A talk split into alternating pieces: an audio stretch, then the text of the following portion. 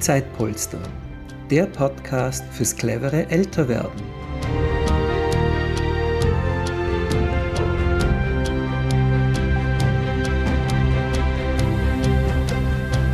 Herzlich willkommen bei einer neuen Folge von unserem Zeitpolster Podcast, dem Podcast fürs clevere Älterwerden.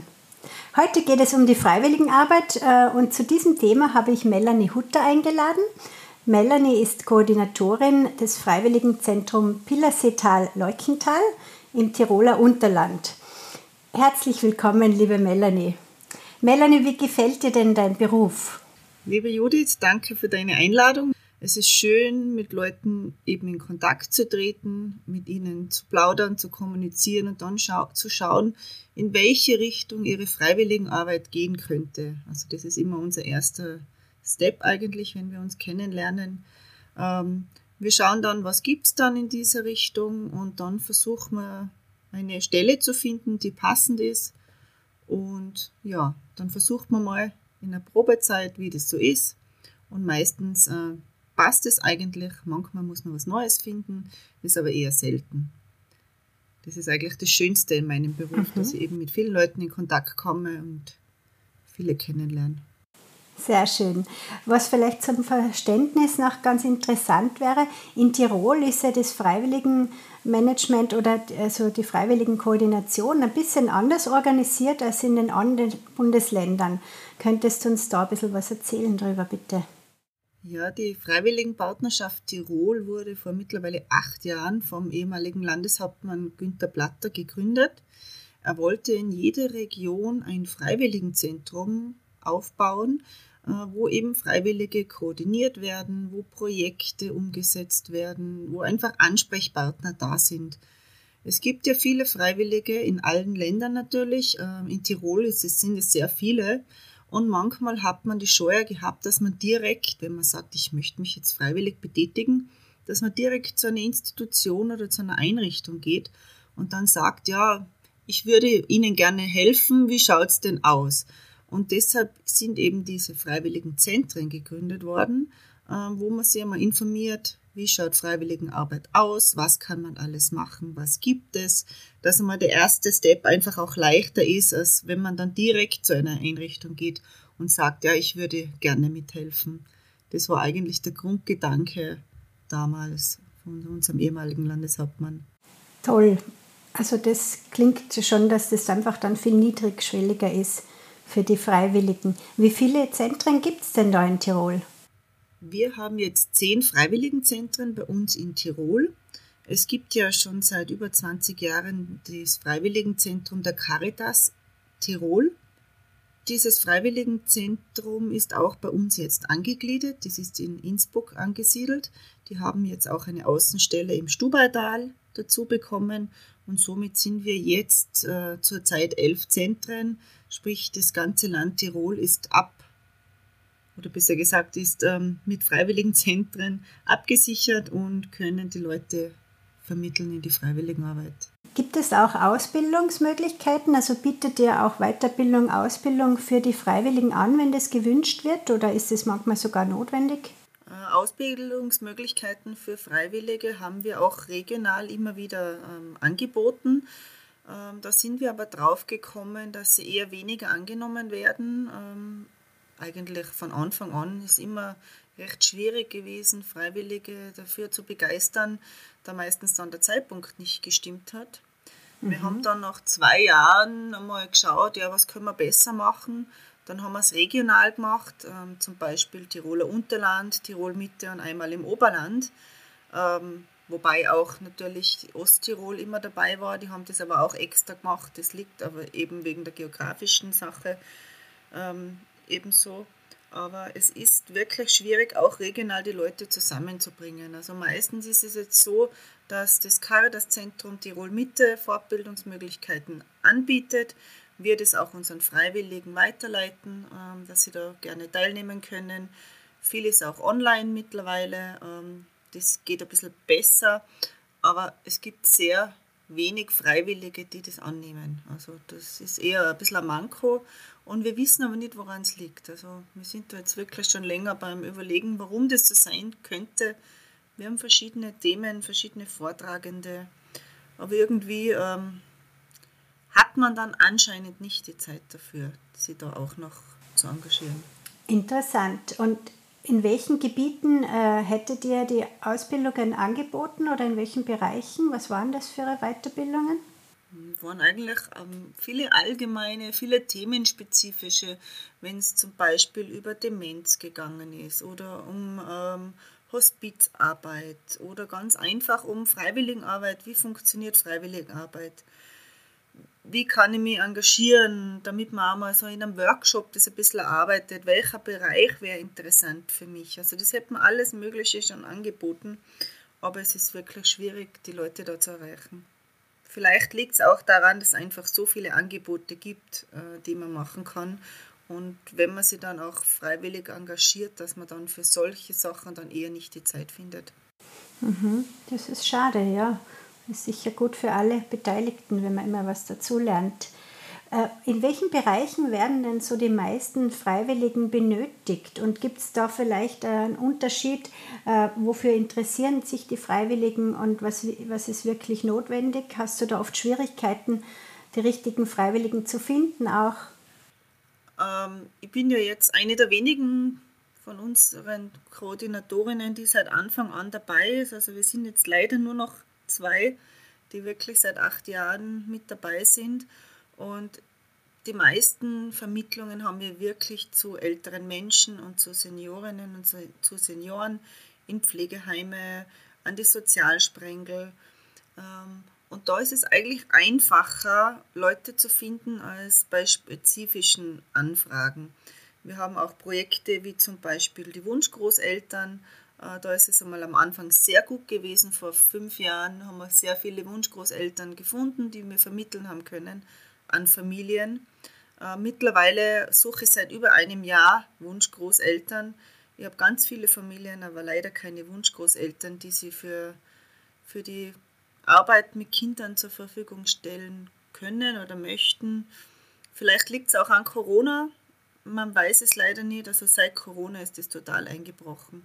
Es ist ja, man weiß es wirklich nicht. Auch wenn man mit den Leuten spricht, man kriegt eigentlich nie die Antwort, die man eigentlich hören möchte, dass man dann wirklich weiß, woran es liegt.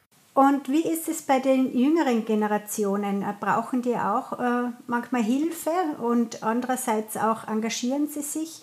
Äh, wie, ist, wie ist da so deine Erfahrung? Ja, jüngere Leute engagieren sich eher bei punktuellen Aktionen.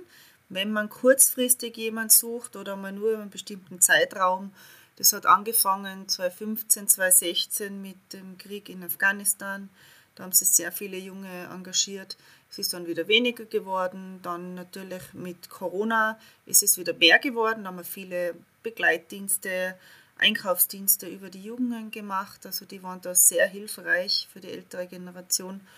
Und jetzt natürlich seit letztem Jahr im Februar wieder ähm, mit der Ukraine-Krise sind auch sehr viele Junge wieder da, die gesagt haben, sie würden gerne helfen.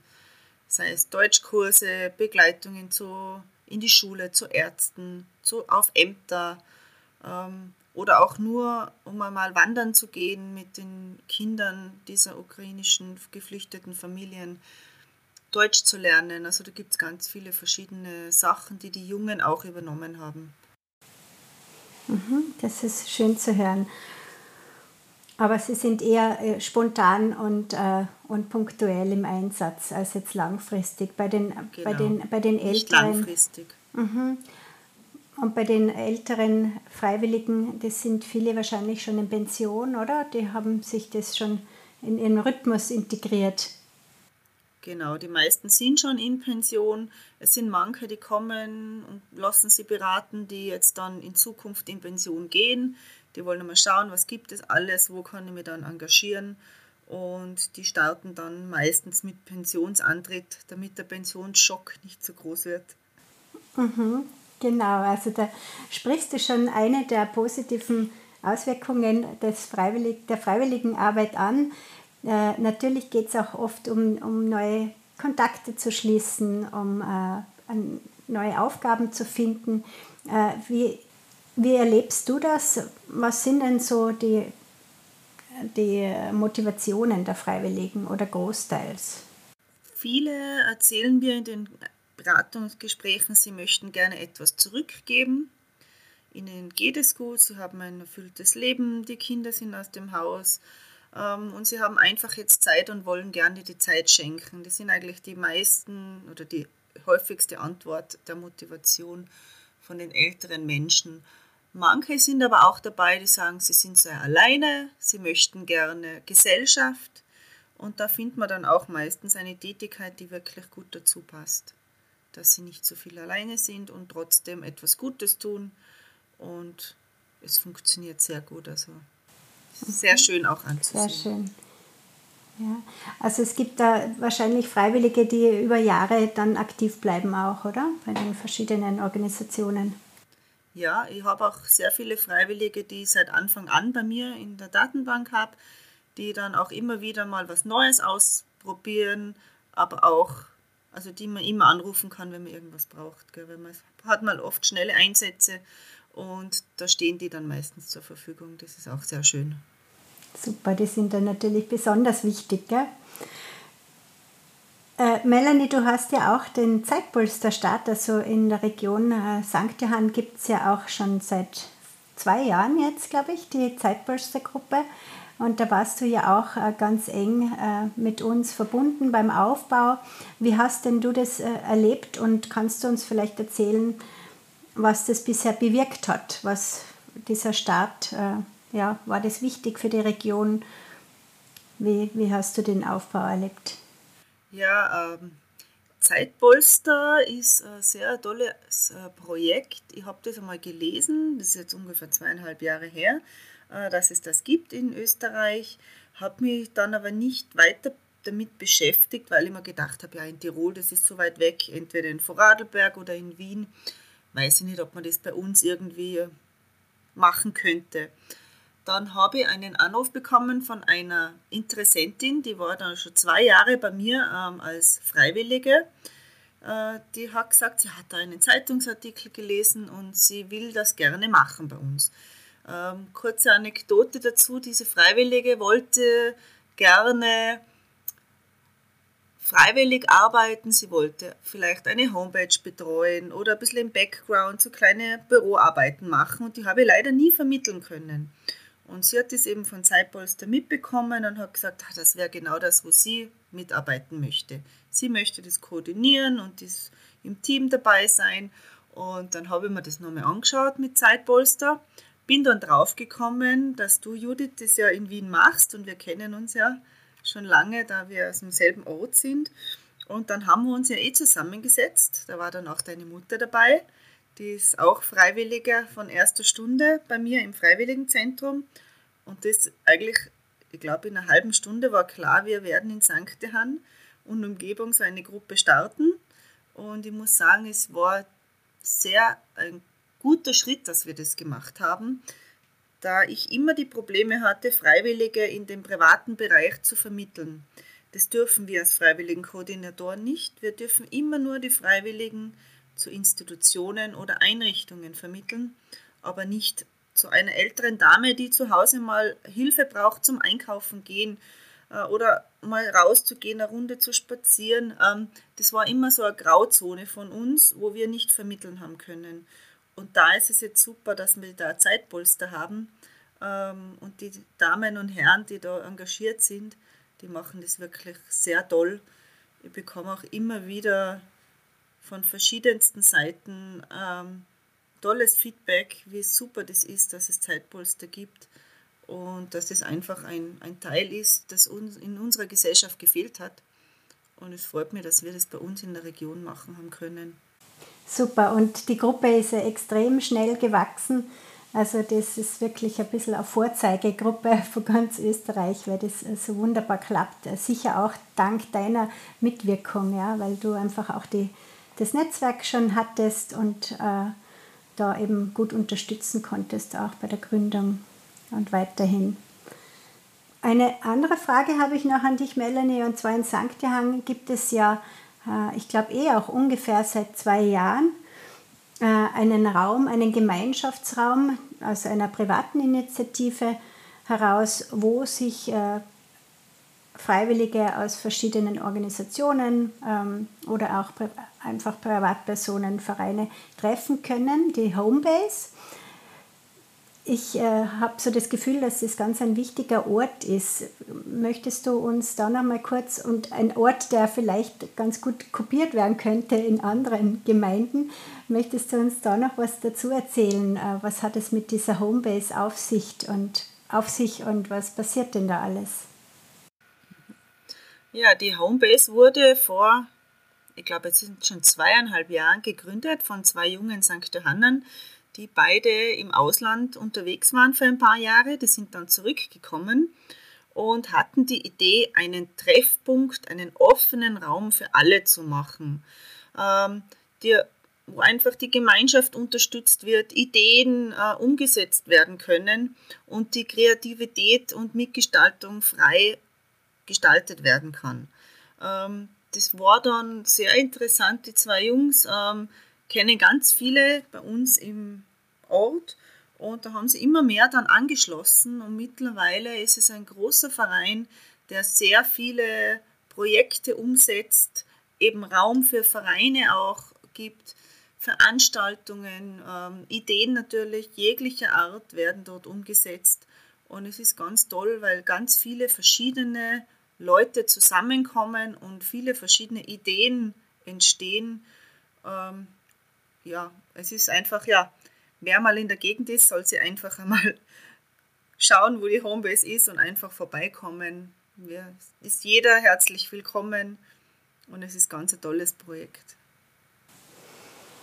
Toll, ja, also ich glaube auch, dass das einfach ein ganz ein wichtiger Ort ist und dass da viel Schönes entsteht dadurch, dass man einfach einen Platz hat, einen neutralen, wo man sich treffen kann und äh, ja, wo jeder, jede willkommen ist. Ich werde diesen Link natürlich auch äh, dann unter die Folge geben, dass man von der Homebase, dass man da mal drauf schauen kann und sich auch inspirieren lassen kann.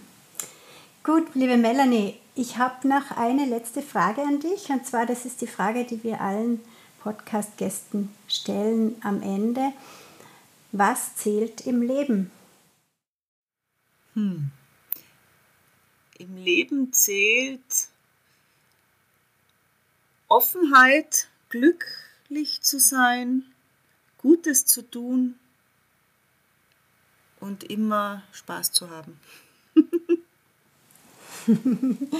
Freude dabei zu haben, das ist natürlich auch ganz wichtig. Liebe Melanie, vielen, vielen Dank für dieses schöne Gespräch. Gerne, vielen Dank.